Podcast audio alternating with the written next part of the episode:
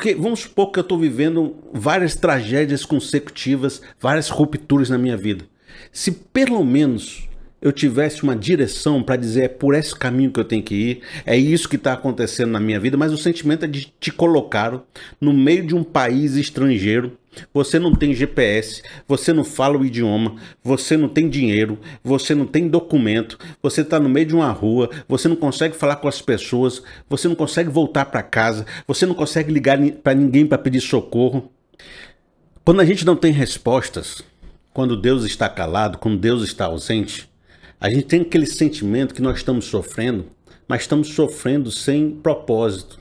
E sofrimento sem propósito não nos dá esperança. Porque quando você está sofrendo, mas você sabe que tem um propósito nisso, que tem um fim maravilhoso quando você terminar esse caminho, que é algo que está acontecendo de bom pelo sofrimento que você está passando, você até consegue acordar de dia, trabalhar, sofrer, aguentar mais um, uma vez. Mas quando você tem sofrimento sem propósito, sofrimento sem explicação, sofrimento sem algo melhor que vai acontecer por causa disso, isso faz você ficar desesperançado faz você até desesperar da vida, faz você perguntar se Deus se importa com você, faz você perguntar se Deus existe, faz você ficar chateado com todos à sua volta, com o sistema, com a vida, com os pais, com os amigos, faz você amargar a sua alma.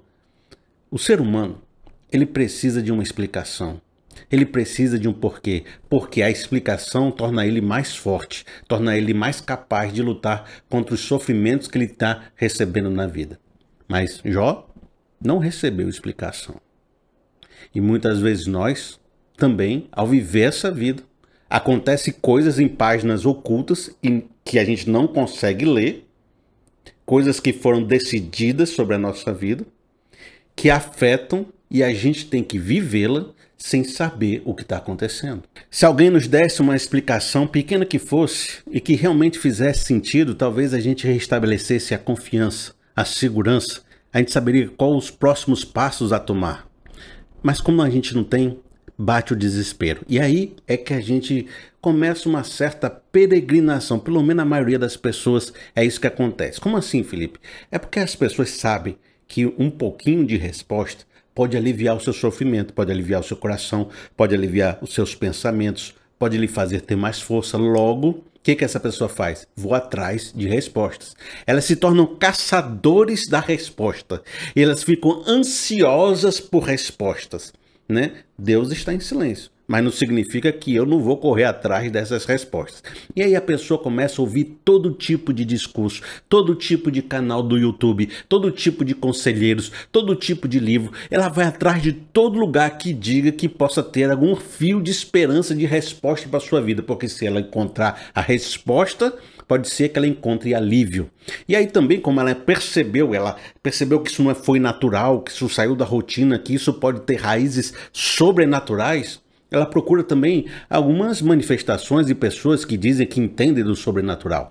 E aí pode ser também que elas comecem a cair em, em manipulações, em ensinos errados, em coisas equivocadas, pode deixar seu coração e sua mente aberta para problemas muito grandes que não deveria, ela não deveria se abrir para coisas que não tenham resposta também nesse processo pode começar a querer fazer barganha com o céu, é, trocar com Deus, dizer, olha Deus, se eu fizer isso, você libera o meu lado, né? Se você fizer isso, você alivia para mim, você muda a minha sorte, você muda a circunstância, você começa a querer trocar com Deus, fazer juras, ou começa a querer trocar com Satanás. Se foi Satanás que fez isso, de repente, se eu fizer um acordo com Satanás, alguma coisa, né? Ou com as entidades espirituais, eu vou tirar o mal olhado, eu vou tirar os caminhos errados, eu vou tirar o mal, a maldição que está sobre a minha vida. Mas entenda, isso é muito importante, que aquilo que está escrito nas páginas ocultas parece que está oculto e está determinado.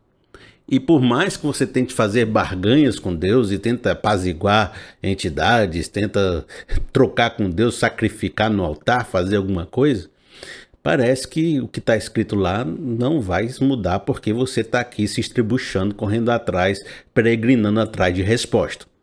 Se está escrito para acontecer, vai acontecer, porque Deus tem algum propósito nisso que eu e você não sabemos, por isso que são páginas ocultas e está escrito lá, e assim como estava escrito na vida de Jó, aconteceu.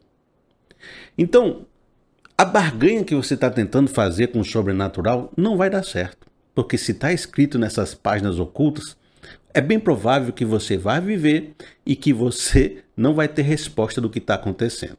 Mas também há no coração de muitos de nós a vontade de descobrir o que aconteceu através das religiões institucionalizadas ou das religiões mais acadêmicas, ou daquelas que estudaram ao longo dos séculos, ou que têm cartilhas mais organizadas, porque de repente, ao longo dos milênios, isso já foi debatido, já foi discutido, já arrumaram as notas de rodapé, já fizeram dissertação, já tem os argumentos prontos. Quais são as explicações que a religião dá para a minha causa? E ela vai e procura nas explicações da religião que são parecidos com os amigos de Jó. Os amigos de Jó, quando Jó estava passando por aquilo, chegaram perto dele e tentaram ficar ali um tempo em luto com ele, sem falar nada, mas quando eles começaram a dar conselhos para Jó, tentando explicar o que aconteceu, trazendo respostas, eram respostas muito parecidas com as respostas que muitas das religiões vão trazer para nós. Dizendo de alguma forma que você foi o culpado por tudo que aconteceu. Porque Deus é justo. E se ele está fazendo isso com você, é porque você cometeu uma falta, um pecado, algo que você fez de errado. Por isso que ele está atacando, assim, trazendo a sua ira sobre a sua vida, porque você deve ser um pecador miserável de alguma forma, você não deu comida aos pobres, você fez algo de ruim com seus funcionários, você ganhou seu dinheiro de uma forma ilícita, há algo na sua vida, a, a culpa é sua, Jó, de você estar sofrendo o que você está sofrendo. Coloca então a, a, o seu sofrimento como uma consequência dos seus atos. Você sofre porque merece sofrer fazendo uma espécie de karma, né? Você está recebendo um karma e está recebendo uma retribuição de Deus. É possível também que os religiosos tentem buscar nas sabedorias humanas, nas reflexões de outros lugares, que possam tentar trazer algum argumento que se pareça com a sua situação. Cita em dois versículos, cita dois provérbios, fala alguma situação que já aconteceu no passado e faz um encaixe para dizer: o seu caso, a explicação do seu caso é essa. Mas se você prestar atenção, o interesse do religioso, do estudioso da religião, não é bem trazer para você uma explicação. É tentar resolver o seu questionamento, porque o seu questionamento põe em xeque as crenças dele. É isso que muito que acontecia com os amigos de Jó. Eles tentavam defender Deus do, do problema de Jó ser um cara justo e estar tá sofrendo. Aí eles tentavam arranjar toda uma explicação para dizer: não, Deus, Deus não ia fazer isso. Deus não ia deixar um cara justo sofrendo. Não, peraí, você deve ser ocupado. Então eles tentavam defender Deus. Da mesma forma, parece que quando a gente busca muito na religião, a religião está tentando muito mais resolver um enigma que diga que ela está certa, né? Dizer assim: olha, o seu caso é por causa que tal, tal, tal coisa aconteceu, por isso a minha fé continua intacta. Não, não a, su, a seu questionamento e a sua dúvida dúvida, a sua angústia não destruiu a minha religião. Então a, a religião parece que está tentando se defender. Não tem os defensores da fé, né, em defesa do evangelho. Eles estão mais preocupados em se defender do que realmente te escutar. Porque tudo parece um jogo de letras e de argumentos. Tudo parece que assim, fala, fala, fala, fala, fala, mas explicação real mesmo que tem a ver com minha vida, não tem. Porque quem de vocês garante que a minha sorte muda na próxima semana? Vocês não sabem. Por quê? Porque vocês estão falando argumentos genéricos e não leram as páginas ocultas que estão sobre a minha vida. Quem de vocês garante que Deus matou meu filho porque ele quis matar meu filho? Mas quem de vocês leu as páginas ocultas que foi determinado isso? Ninguém sabe. Vocês estão conjecturando que sofrimento existe, que isso pode acontecer, que faz parte do pecado original. Mas você não sabe o que foi decidido para o meu filho especi especificadamente morrer. Onde é que está escrito aí que a minha empresa tinha que falir? Onde é que está escrito na Bíblia aí? A empresa do Felipe tem que falir porque Deus tem um propósito. Qual é esse propósito da minha empresa falir? O que é? Você sabe falar de argumentos genéricos, mas você não sabe dizer exatamente a minha vida. E você pode até dizer que está falando da minha vida, mas você não sabe determinar o dia que as coisas mudam, qual é o dia que o futuro acontece, qual é o dia que. Porque na verdade é tudo argumento, é tudo ideia, é tudo se, se fazendo que está dizendo. Mas quem leu o acordo de Deus com Satanás sobre a minha vida, sobre a minha aprovação, sobre a minha ruptura, sobre a minha, a minha desgraça, a minha tragédia. Quem foi que leu? E se leu porque não me avisou antes? E se leu porque que não foi na minha casa dizer que aquele dia eu não poderia investir naquilo porque aquilo ia quebrar dois dias depois? Você não sabe o que eu estou passando. Você não tem consciência das páginas ocultas. A gente conjectura e podem até ser conjecturas muito inteligentes, mas saber mesmo e resposta mesmo só Deus tem daquilo que está escrito nas páginas ocultas sobre a minha vida. Falta nos argumentos o peso da determinação divina, ou seja, a escrita divina correta do que aconteceu na minha vida. Existe o argumento genérico, mas não tem a determinação divina que está escrito nas páginas ocultas que só Deus tem um acesso. E por isso que muitas vezes a peregrinação por respostas ela pode até me dar alguma coisa geral, mas ela não diz o específico. Muitas vezes, muita gente vai te enganar dizendo que está dizendo o específico mas só quem sabe é Deus. E aí você fica dando voltas, dando voltas, caindo em enganação, assumindo culpas que não são suas, sendo acusado para lá e sendo acusado para cá, né? Naquela tentativa da religião defender a Deus, começa a lhe acusar.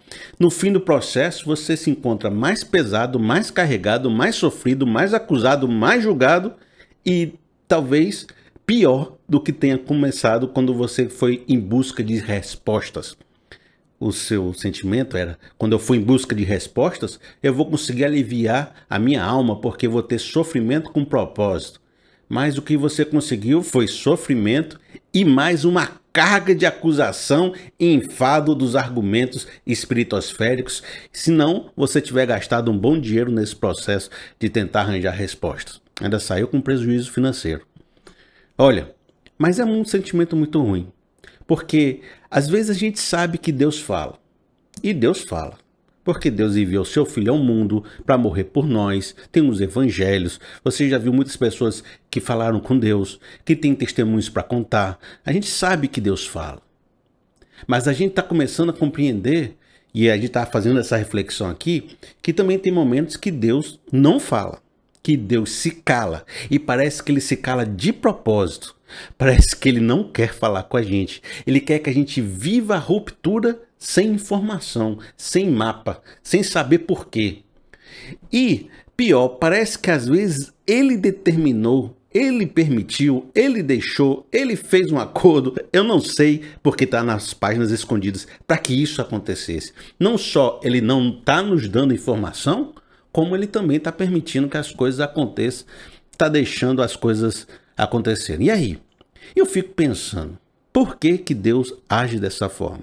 E o irmão, você está preocupado em defender Deus, igual os amigos de Jó estavam? É melhor a gente ser mais sincero.